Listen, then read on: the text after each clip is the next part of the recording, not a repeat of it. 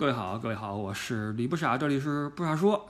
最近呢看了本书，叫做什么《极简海洋文明史：航海与世界历史五千年》。书名很大啊，很壮阔，但是呢，这种极简系列哈，什么一本书看懂什么，或者你一定什么，呃，不得不知的什么，一张图什么。但凡是带这种书名的书啊，基本上都会名字会很好听，比较吸引那种懒人，像我这种人，总想花最少的时间看最多的东西。但是这类的书呢，因为它太概括了嘛，就会流于那种空洞的、庞大的那种记记叙和叙事，很少能够关注到细节。呃，其实这个作为你想看历史的话，我不太推荐这种书啊。但是因为你你你像我一样懒的话，那就翻一翻。那最近翻了这本啊，所谓的《航海与世界历史五千年》，实际上看完之后也没有留下什么东西。但是呢，呃，其中有那么一段啊，因为它是五千年人类的一个海 海洋史嘛，从最早的时候这个这个各种的海上贸易啊，到后来的这个这那啊海洋战争什么的，包括中国的一些一些海事运动。那其中的一段就让我突然觉得，哎，跟今天这个时代有那么一丢丢的小联系，要么是比较相似，要么是比较的相反，是什么呢？就是当年的那个地理大发现、大航海时代。所以今天我们就把单说那个大航海这个时期，把那个时期跟今天的一些小事儿啊，其实是一些不怎么成立的一些连接啊，但是是我脑子里边的一些比较杂乱无章的想法，我们就来来说一说。这个大航海时代，如果你看时间的话啊，从今天往前算，正好是五百年。五百年，桑田沧海，顽石也长满青苔，长满青苔。这这是那个当年《西游记》里边一个插曲啊。当时看《西游记》，经常说啊，五百年前俺老孙当了天宫什么的。五百年，五百年，好像是一个很久远的一个事情啊。一说就五百年。那今天我们在家里边翻书啊，很平静的翻历史书，翻一些什么过去的片子啊，不是过去片子，是翻一些。讲当时的事儿的片子、纪录片什么的，会觉得五百年也不是什么很长的一个事儿，好像一转眼吧就过来了。但是，正是五百年前那个时代啊，那么一个时期，造就了今天这个世界的格局，造就了从那儿往后的一个世界的一个基础的形态。这个时代就是大航海时代，呃，是一个很有意义的时期。这不用我说了哈，大家肯定听过很多类似的节目，看过很多类似的书。呃，有一个说法是，大航海时代是世界史的某种意义上的一个开端，啊，尽管之前国际上也有连接啊，有丝绸之路，有地中海的贸易，有穆斯林和基督之间的各种事儿，但是地理大发现，它是一个把世界地理联系起来的一个一个时期，从那儿往后，整个地球就走起来了，因为以前没有新大陆嘛，都是旧世界，是吧？亚洲。呃，欧洲主角嘛，然后是非洲，但再往后你说美洲、澳大利亚什么的都没出来，而今天美洲、澳洲什么的，包括欧洲，都是呃我们的这个有限的认知里面唱主角的一些主流的国家，在输出着自己的价值观，输出着自己的所谓的文明等等哈，这是现在这个时代。那么今天这个时代的一些雏形，就是当初定下的一个基调。实际上那个时候是一个，就是看书的时候，我觉得是一个很魔幻的时代。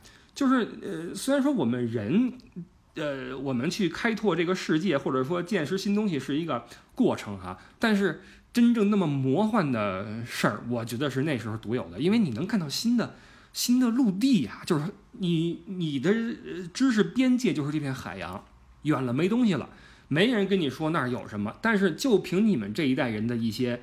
呃，举动啊，你说是勇敢也好，是贪婪也好，发现了新的陆地，发现了新的物种，发现了新的人种，这就神了。我觉得，如果说拍一些什么玄幻片、科幻片，那是一个特别好的一个背景年代，就是人种不同啊，就跟那个什么似的，《指环王》似的，是吧？这个精灵、什么侏儒、什么魔界什么的，魔兽争霸是吧？就有这么一种感觉。而且那个时期，你想这。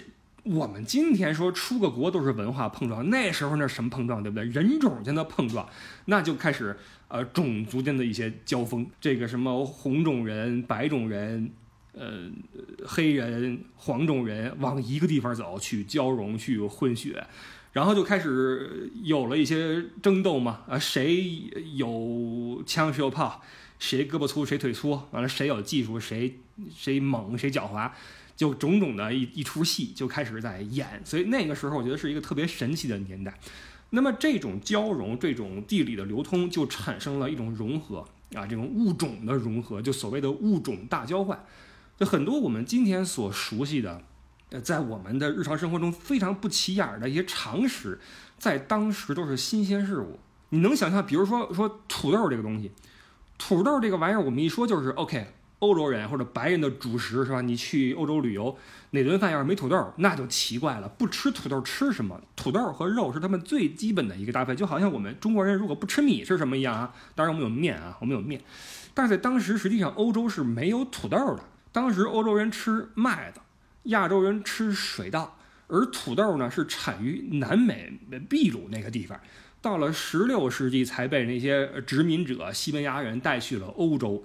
带去欧洲也没有一开始就当饭吃，而是因为这玩意儿开的花儿比较的好看，被当成一种观赏性的装饰品啊，养花儿，什么花儿啊？土豆花儿是吧？养这个，直到后来法国人发现，哎，这玩意儿能吃啊！你别说法国人在吃这块儿是可以哈，知道怎么怎么弄这玩意儿，呃，法国人就发明了一些做土豆的方法，于是欧洲人开始普遍的种植且呃食用。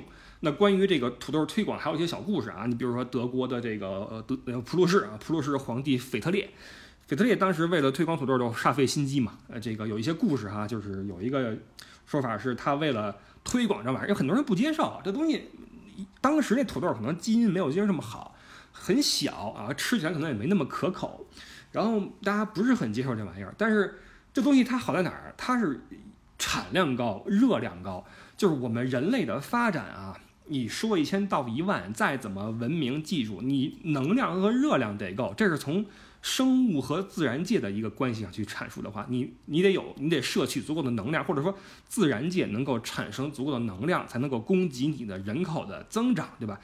那如果你地上不长东西的话，你再怎么生孩子没有用，饿死了没得吃。那在一个当时的急需劳动力、急需人力产生生产力的这个年代，那么人就是一个很重要的一个一个人口是一个很重要的指标。怎么增长人口？要增加粮食产量。那么土豆正好是一个非常合适的能够提供给人基础热量的玩意儿。因为你靠麦子的话。麦子种植比土豆难，而且它这个需要水，需要什么？土豆不用，土豆长地底下嘛，你也不用管它，也你也抗旱，而且产出来的东西产量高啊。那麦子那那那穗上能吃多少？一口没了。土豆这玩意儿是吧？你一顿能吃几个？所以土豆是一个非常合适的一个一个当时的一种新兴的作物。所以腓特烈为了推广这个玩意儿，就费功夫嘛。一是人不接受，再一个，圣经里没有对这玩意儿的记载。就是这这是什么东西？上帝没说过呀，因为没见过嘛。圣经它不是美洲人写的吗？就不吃，所以这个腓特烈就让这个卫兵啊，就种了一块土豆田，然后给他看管起来，立一牌子“皇家食品”，但是看管的不是很严格。大土豆田嘛，这个就会导致有一些农民路过呀，偷这个土豆回去啊。这既然是皇家的，我们拿回去尝尝什么味儿？一煮，哎。还行，还挺丁饱，挺实用。于是就这么慢慢的开始，才把土豆的概念推广到了普鲁士全境啊。这是个小故事啊。据说啊，这我没亲眼看见啊。说普鲁士那个墓啊，就是我们去祭奠一个什么伟人什么的，会献花嘛。说纪念这个腓特烈，往人家那个墓碑前面摆土豆啊。这个我不知道是不是真的啊，我我也是听说。但是你知道土豆在那个呃。大航海之前是不存在于美洲以外的大陆的，这是非常神奇的一个事儿。那今天我们说薯条、薯片，没有啊，那时候没有。呃，除了土豆之外，甘蔗也是。甘蔗是那个时候美洲的一个大的一个种植业。最早甘蔗是长在这个新几内亚啊，或者印度尼西亚，在这个亚洲的南部、东南部那个那个位置。后来去了印度，这公元前几千年就到了印度了。完了，慢慢再从这个这个呃亚洲跟欧洲的这个连接呀，传去了阿拉伯那边啊，包括印度人啊，当做一种奢侈品来来来享用。慢慢的到了八九世纪，跟穆斯林那边一交战啊，一什么，才传到了这个基督教跟这个穆斯林的交界的这个地方。那慢慢的到了十二世纪。这玩意儿它毕竟好吃嘛，对吧？它是一种奢侈品嘛。地中海那边有什么塞浦路斯呀，什么马耳他呀，就出现了巨多的甘蔗种植园，开始去养殖这个玩意儿。这东西它在哪儿养比较好？在热带啊，一定要有极强的太阳，所以在这些殖民者拿下美洲之后，美洲那地儿合适吗？地儿也大，也也也也对吧？天儿也热，于是就在殖民之后的第一个百年里边，主要就种这个小麦和甘蔗。然后慢慢的一传传到这个加勒比呀，什么南美啊，就整个巴西啊那一片儿就以这个种甘蔗为生。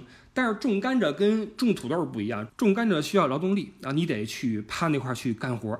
但是欧洲人他又自己又不愿意去弄这事儿，怪苦的，是吧？而且欧洲人人力有限呀，于是就催生了一个罪恶的贸易是什么呢？就是我们贩奴，我们把奴隶大量奴隶从西非的港口啊运去美洲。呃，于是这个随着制糖业的蓬勃发展，贩奴业也就随之一起就就就一路的看高啊，这又开始的兴盛起来。也就是说，奴隶贸易是跟这个制糖业有着巨紧密的一个联系。当然了，奴隶去的话不只是种甘蔗，奴隶什么事儿都干。你像挖矿，那边产一些白银嘛，产那个那个贵金属，去挖矿，包括后来的种什么咖啡、呃烟草。棉花，总之这些累的活儿啊什么的，劳动力都让奴隶去干，呃，以至于后来大西洋的这个奴隶贸易已经不够用了，就就印度洋跟地中海区域的也开始往那儿去运奴隶，呃，也就是说穆斯林包括基督教的一些人也去当做奴隶被运过去。那根据统计，从一七零一年到一八零八年，一八零八年是正式的停止了奴隶贸易嘛。在这短短的一百年多一点的时间里面，有惊人的六百万人口，超过六百万人被，呃，强行的压过大西洋去当做奴隶。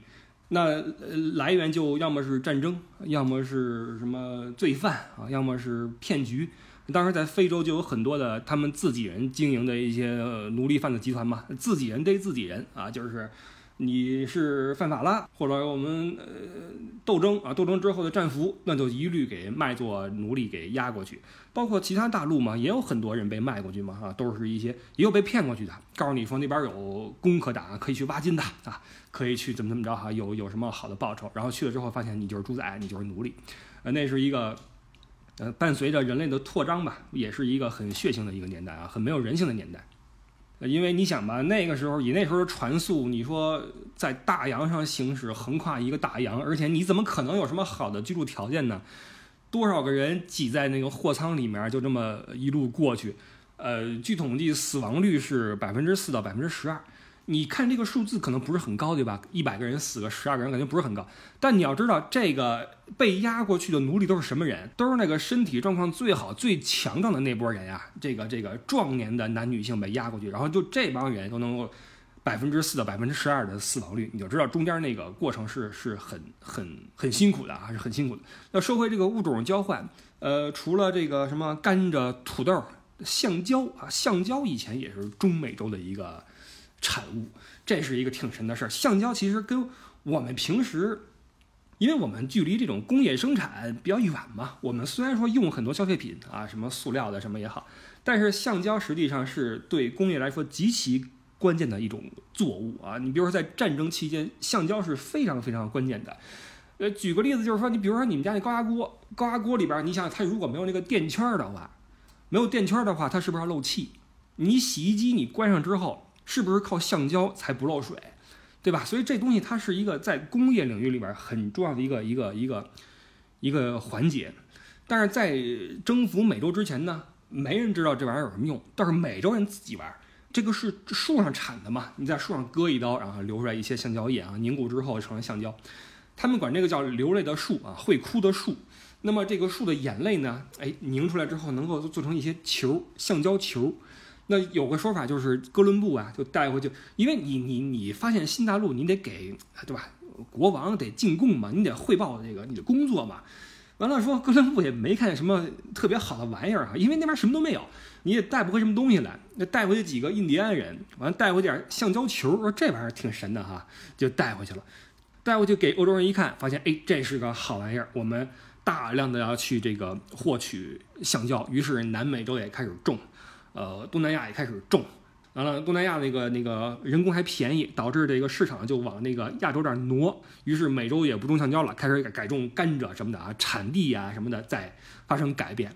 那这是这些是一些农作物啊，那么动物也是啊。说这美洲原本也有一些这个像类似于马呀、野马这样的东西，但是呢，印第安人也不养，也不繁殖啊，也不驯化，就吃啊。那逮着一个吃一个，逮着最后给吃差不多没了，整个大陆都剩下一些。呃，那那小玩意儿，什么鼠啊什么的，这有，但是什么马没有，马还是从西班牙拉过去的。西班牙产马啊，这欧洲欧洲这个皇室的马很多都是西班牙拉过去的，那地儿马好。那除了这些大牲口之外，呃，美洲也没有什么像蜜蜂是没有的。蜜蜂没有是什么意思呢？那那些需要授粉的作物就没法去种植嘛，你横不能人人工授粉的，累死你，对吧？所以那些开花作物，什么西瓜什么的。就没有你你种也白种，因为没法授粉，包括没有蚯蚓啊。这个蚯蚓说也是从那个旧世界，呃，那个做压船舱的那个那个大木桶里边啊，呃，装了很多土嘛，就把这个蚯蚓给装过去，然后把那美洲的那个地给翻了，都是这么一些事儿。哦，对了，还有那个辣椒啊，辣椒也是农作物了。今天就我们一说中国人说辣椒很骄傲嘛，说中国人吃辣，那我我我们对吧？怎么怎么着？内部就是一说吃辣椒，那四川人你拍胸脯啊，对吧？什么湖南是吧？我们吃辣椒怎么怎么着啊？这感觉辣椒跟中国或者辣跟中餐是沾边儿的。一说吃辣，我们中国人很骄傲，但是在国际社会上啊，包括今天也是在国际的领域里面，一说吃辣，谁最能吃辣？墨西哥，因为辣椒就是从美洲产出来的，在那之前中国是没有辣椒的。吃辣并不是我们的一个中餐的一个传统的什么什么，之前我们是用其他的椒去代替，但是真正的辣椒是墨西哥产的，所以今天你你在出了中国啊，或者出了亚洲吧，你跟人说辣椒，第一反应的都是墨西哥啊，美洲的那个辣椒也说实话也很辣啊，也很厉害，跟咱们中国辣椒感觉不太一样，但是也很辣，所以这个整个的地理发现啊，除了发现地理之外，也造成了一个这种呃物种的交换啊，就是我。牲口过去，然后这个橡胶回来是吧？甘蔗过去，辣椒回来啊，这么一种从产地到这个种植地的一种新的资源重组啊，一个资源配置，全球性的资源配置。那既然有来有回，那么就会有一些，你这无论是牲口还是作物，都是我们能看到的玩意儿，对不对？还有看不到的东西，就是微生物啊，就是病毒和细菌。我就之前我们有节目聊过一些类似的话题。我们知道这个在欧洲历史上泛滥过数次的瘟疫啊，这个瘟疫要么是通过海上贸易，要么是通过陆上交通去传播。那海上比较典型的，那公元前五世纪，伯罗奔尼撒战争，雅典在跟斯巴达交战的过程中啊，就被应该是来自波斯或者埃及的瘟疫所传染，导致死了三分之一人嘛。那更有名的就是黑死病了。黑死病从这个中亚一路往西边走，和通过这个威尼斯那边的这个海运，传到了欧洲的各个港口，然后从港口再往内地去扩张，呃，肆虐了一波啊，又死了三分之一多的人。所以我们能看到，这个交通发达的地方，贸易多的地方，就是更容易被这个疾病所侵染。那么到了十四世纪末啊，在这个旧世界呀。旧大陆呀，这种疾病的这种，你说交流也行，或者什么也行啊，肆虐也行，已经日趋稳定、日趋寻常的时候呢，那么海上世界的一些行为就开始了，呃，整个世界的一个生物史的生物文明史的新篇章。我们知道很多，因为那时候你再怎么发达，对吧？疾病也有一定的呃局域性，而且在病毒走过几波之后呢。留下来的人呀，基本上是有一定免疫力的啊，不论是天花、麻疹、什么伤寒、疟疾，那来自各个州啊，你发现这个病是来自各个州的，各个文明有各个文明自己的疾病，啊，以及对应的免疫力。那在这个当时呢，旧世界的之间，这个疾病跟人啊有一个平衡，但是新世界的门一打开，完锤。哥伦布肯定是想不到自己的环球航行会给新世界的土著人带来这么大的一场生化灾难，这他无论如何想不到，包括这些殖民者也想不到，真正征服这片殖民地的不是靠枪、靠炮、靠技术，纯粹就是靠一身病。这个土著人是对这个这个。旧世界的疾病是毫无抵抗力，大批量的死亡，甚至很多种族是灭顶之灾啊！这比那个黑死病厉害多了。黑死病也就死三分之一，但真正传去新大陆的那些什么天花什么的疟疾，直接就是灭顶之灾。所以从那时候开始，从这个新航路的开辟，包括人类的呃，交流一频繁开始，世界一体化的一个后果就产生了，就是疾病共享。就是你想独善其身是不可能的，越国际化的国家和地区，你越要就你既然享受了国际化带来的优势啊，你你的文明更发达，你的贸易更更繁荣，那么你也要承担它的后果，就是你更可能被一些外来的这个这个微生物入侵。那像以前的黑死病是如此，那征服了美洲的天花是如此，呃，包括十五世纪出了梅毒嘛，梅毒跟天花相反。天花是从旧世界传去了新世界，而梅毒，据今天的一些推断，是从新世界传回了旧世界啊。所以有很多人说这个梅毒是，呃，新大陆的复仇，就是你们用天花来虐我们，我们拿梅毒去弄你们。当然，这个也是没法追溯的一个事儿啊。只不过这个传染病啊，就呃没人愿意承认哪个传染病是我们这儿开始的，是我们这儿发明的，而且它也没法追溯，对吧？你像那时候，嗯，梅毒在欧洲一肆虐，德国人就是说这是法国病啊，就说法国人身上有这，肯定是法国人带来的。法国人不服，法国人说这是那不勒斯病，这是意大利人啊，意大利人那边带过来的。俄罗斯人说这是波兰病啊，这是波兰人。葡萄牙人说这是西班牙病啊，这是西班牙人传过来的。总之，你看啊，这个不论是波兰、西班牙、意大利、那不勒斯，还是什么法国，都有港口啊，都说这是他们那个出海带回来的，都是找别人去背锅。所以疫情就是如此，没人承认，没人希望这个事儿是被自己扛下来啊。那像梅毒，就是从十五世纪开始传了一百年，传来了亚洲嘛，就也开始去肆虐。那么面对陌生的病毒和细菌，又没有特效药。人类靠什么呢？靠就是基因和免疫力，能扛过去的就扛过去了，扛不过去的那就算了，也就这样。所以为什么黑奴好使呢？黑人他他抵抗力强，他不怎么生病。你说亚洲人弄过去之后，咣叽就栽那块了。你同样是运人啊，管吃管喝，然后买买人头，去那儿之后没两天就挂了。你说你值吗？所以为什么这也是非洲人的一个一个。苦逼的地方就是身体好，是吧？身体好，完了文明又又又弱，就导致被人欺负嘛。所以这个整个这个地理发现的时代啊，就是这么一个一个资源和人口或人力啊，人力资源嘛。那谁跟哪儿干活合适啊？谁好欺负？谁谁这个应该去搬砖，那个应该去怎么着？重新的一个配置，改变了整个世界的一个格局。那么整个大航海时代和新航路的开辟，包括新大陆的开发。它对世界格局的具体的改变是什么？影响是什么？就是彻底的肥了，去呃投资新大陆的这么一一波人，也就是今天我们所说的白人世界。在那个时期之前，欧洲那不行啊。那时候你像大航海时代是跟文艺复兴同期的。文艺复兴是什么时候呀？那时候我们说过没有？文艺复兴是因为黑死病刚刚肆虐完，那时候的欧洲就是一个就跟今天哎，不能就就今跟这个上世纪七十年代。那时候一说亚非拉，就是当时的欧洲的状态，就是第三世界，在大航海时代最牛的文明，要么是穆斯林，要么是中国啊，这两个地方非常非常牛。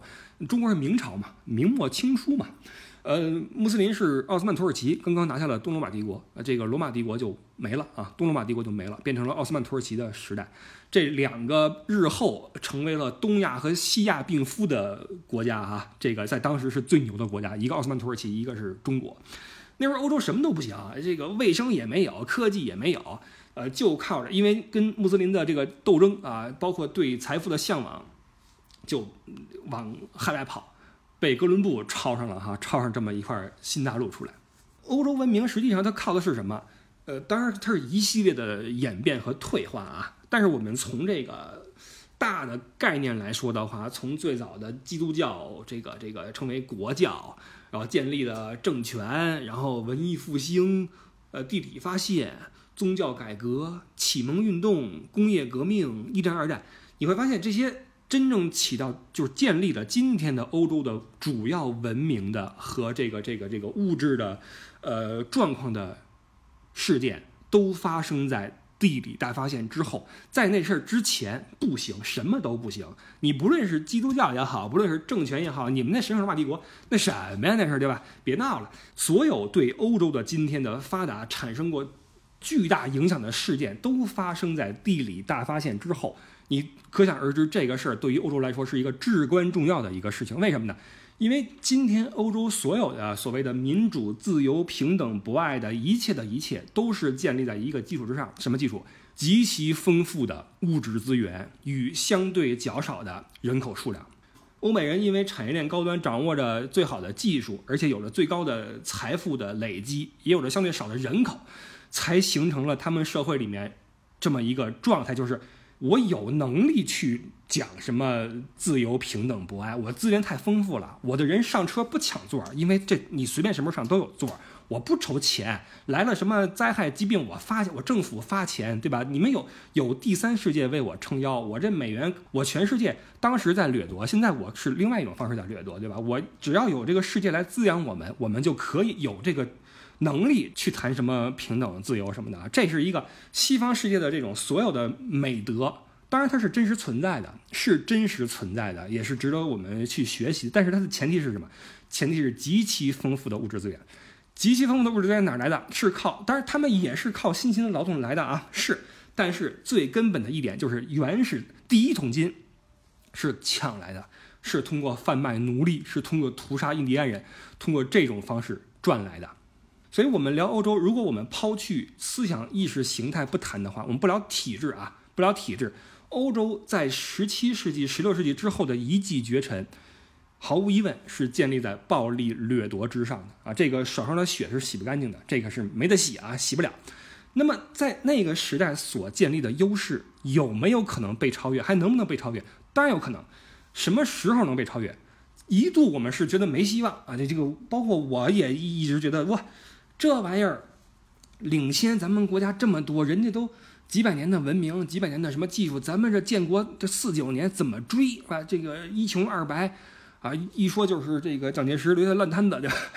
一穷二白怎么追？包括你说那非洲国家怎么追？这一度我也是觉得这个事儿很难，但是呢，慢慢的觉得不是不可能啊，不是不可能，起码说，呃，差距在缩小，或者说我们能够看到一些希望，或者看到一个方向，就是冲这方向努力的话，并不一定无法超越。白人世界所建立的这套秩序，我们从这个历史上来看，大航海之后，欧洲开始挖金，然后工业革命，然后内部纷争产生大战嘛。呃，两次大战之后出现一个对手啊，就是苏维埃，对吧？苏联政权。结果这个政权一度很强大啊，能跟美国掰手腕，结果把自己给弄玩毁了啊，自己分裂了，那世界格局就发生改变。那么到今天，你你这么纵向去看的话，你发现这个世界格局一直在变。不论是这个二战呀，还是冷战呀，还是战后的这个联合国呀，还是到今天的这个中美的贸易战呀，包括这个川普下台呀，等等啊，你会发现世界格局还是在动荡、在转变，而且这个力量的配比啊在发生变化，而且有一个国家的力量一直在增强，一直是被西方人看作一个心腹大患，而且俨然已经有了摁不住的趋势。那这是谁呢？不用说，就是中国，对吧？那这就说到了呃五百年之后了，对吧？从航海时代又过了五百年，到了今天，那结合这个 疫情啊，到了去年疫情元年，我们能看到，呃，你说是疫情时代也好或什么也好啊，在这个时期我们会看到很多世界秩序和格局在变，啊，你比如说大航海时代，那个时代是呃地理的连接被建立。但是呢，在疫情时代是地理的连接被撕裂，当时是我们都串起来，现在是我们要割断所有的连接，谁都跟谁别来往。在这个时代，国境线是前所未有的清晰，而且不只是物理的国境线，大家在思想意识上，我认为啊，尤其是我们中国人，也开始了以国为单位的站队，就是这个问题就简单化了，你跟中国站一块儿的，你就是好人。哪怕你物理上离开中国的，你就值得商榷了，对吧？你敢踏出国境线一步，那就值得商榷了。所以这个问题被简单化了，在这个时代，国境线的这个这个这个怎么说呢？更加的分明了。那当时是五百年前是大航海时代，都要去出门，要去开拓、去征服、去远方、去什么？今天不是，今天我们是关门，我们闭门不出，我们是内循环，我们如何如何？曾经的开放、交汇和开拓，变成了今天的闭门不出，然后。闷头弄自己的，那我们也不知道这个情况会持续多久啊。但是这个肯定是我们生活方式的，包括思想意识的一个变化，就是从开放变成了一种呃回收的一个状态。那刚才我们说过，呃，西方文明从那时候开始就呃，建立在丰厚的物质基础之上，建立了今天所谓的这个种种的优势。那么以这种前提为基础的优势，就有一个问题，就是当资源依旧充足的时候，OK，一切都好说，一切都好使。我们面对内部的动乱，面对外部的什么纷争。难民来几百万人不怕，我给你钱，你在我这儿吃，在我这儿住，怎么着吧？我有这钱养你，这就是西方人有钱的一个结果。有钱，我有钱，我才能大方，才能热情，才能好客嘛。我，你，你，你来一穷亲戚，你自己都吃不上饭，你，你，你一脚踹出去了，对不对？这就是区别嘛。你没钱的话，什么都别谈。但是以钱为前提的社会秩序，在没钱的时候怎么办？这就是问题。而这次疫情恰好让西方经历了二战之后就没有见过，而且是无法想象的一个巨大的危机。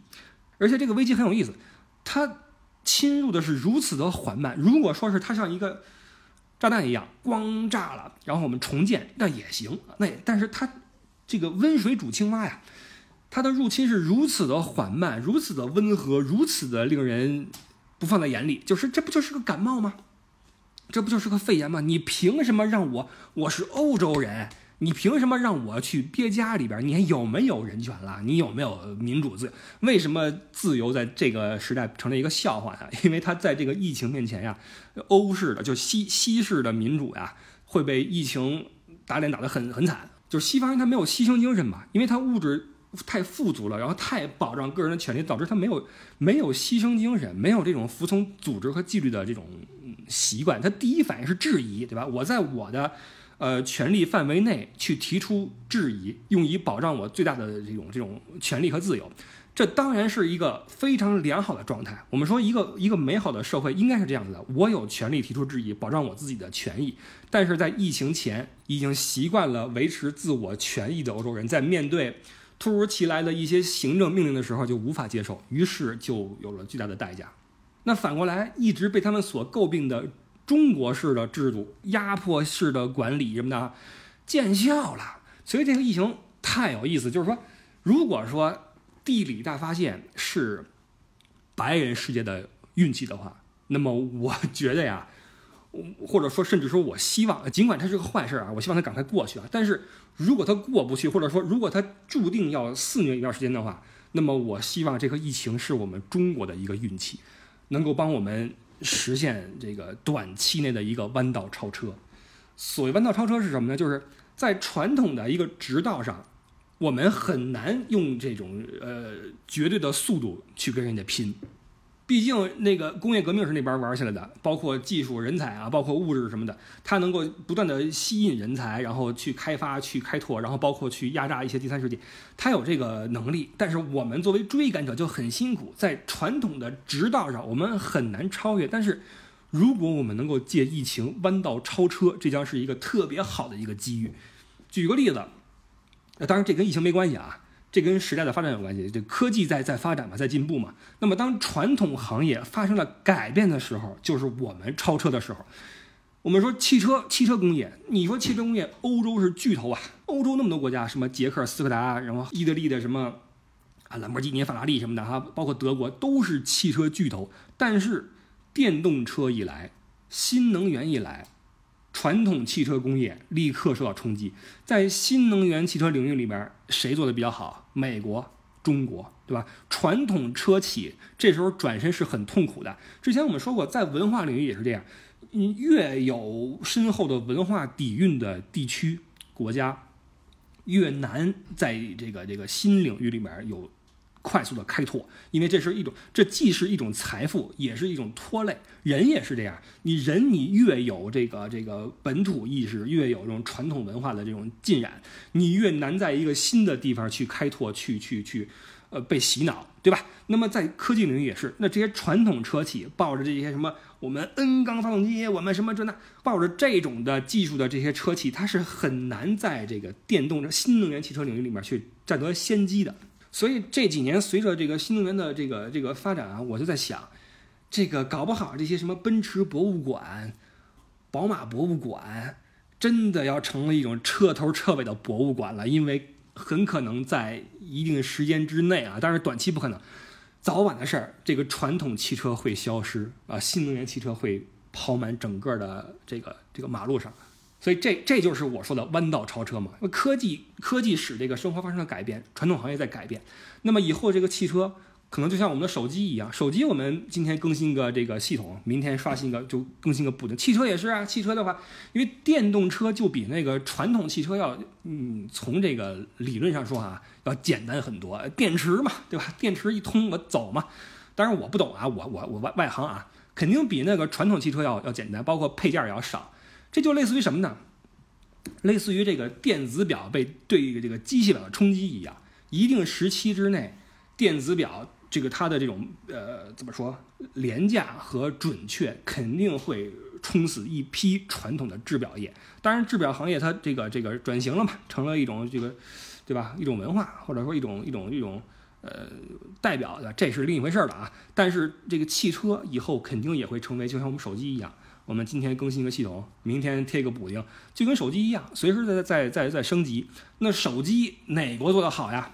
美国是一个。那中国嘛，对吧？你说来说去，你会发现，山寨机时代离我们并不远，十几年前吧，对吧？那么很快我们出了华为，出了小米，出了什么乱七八糟，曾经的巨头什么三星、诺诺基亚都没了，对吧？所以这就这就是我所说的弯道超车。那么我希望，尽管这跟疫情没关系，但是我觉得疫情的到来使得我们的制度凸显了优越性，而且很重要一点。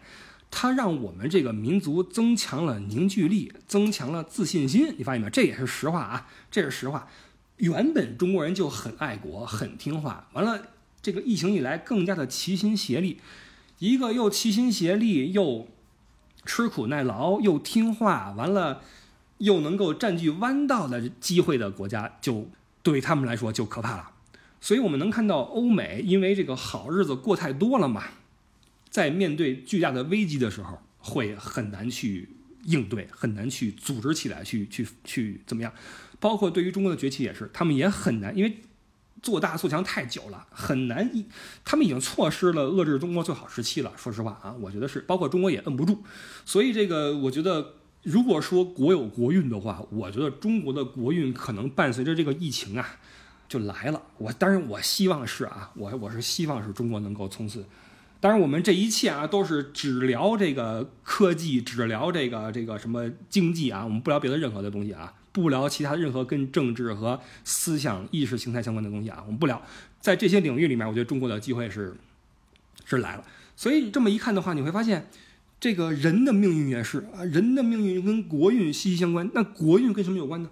很多时候你是发现国运也是说不好。你说谁能想到欧洲那么穷的一个地方，突然就就就完了？人家那个土著印第安人活得好好的，咣叽来个来个来个疫情，来个什么天花给灭了种了，灭绝了。呃，这个很多时候这个人类的命运，人类命运太渺小了啊！这么一想的话，就曾经呀，曾经有一段啊，我痴迷于天文学啊，这个每天跟家翻那些天文学的那些书，然后琢磨那些什么有关于这个黑洞啊。虫洞啊，什么时间呀，琢磨这些事儿。完了，每一次在脑袋去集中精力去想这些事儿的时候，当你放眼这个宇宙的时候，你抽不冷子回到现实世界，你会发现，哇塞，我居然还在愁这个吃饭的事儿，愁这个什么找女朋友，真无聊。我的意思是，当你把这个眼光抽得巨远的时候，你会发现你的日常生活、你的命运、国家的命运。地球的命运在宇宙中不就是弹指一挥吗？不就是这么一下吗？对吧？当然了，我们不能这么想啊，不能一直这么想，不然的话你还活什么劲呢？对吧？但是，但是确实是这个宇宙的变化，包括地球的变化，会对我们的呃人类有巨大影响啊。你比如说这个明朝灭亡，明是怎么灭的？呃，农民起义哈。为什么起义？饿的。为什么饿？有饥荒。为什么饥荒？小冰期说那时候是地球迎来了一个小冰期。我我这个找了一个材料啊，《明史》《明史》第二十八卷，我念一下啊，有一个记载：景泰四年，也就是一四五三年，冬十一月至明年孟春，山东、河南、浙江、直隶、淮徐大雪数尺，淮东之海冰四十余里，人畜冻死万计。五年正月，江南诸府大雪连四旬。江南啊，江南大雪连四旬，苏常冻饿死者无算。成化十三年，这是一四七七年四月，开元大雨雪，处多冻死。十六年七八月啊，七八月粤西，也就是丽江。十六年七八月，丽江雨雪交作，寒气若冬。丽江那边七八月跟冬天一样。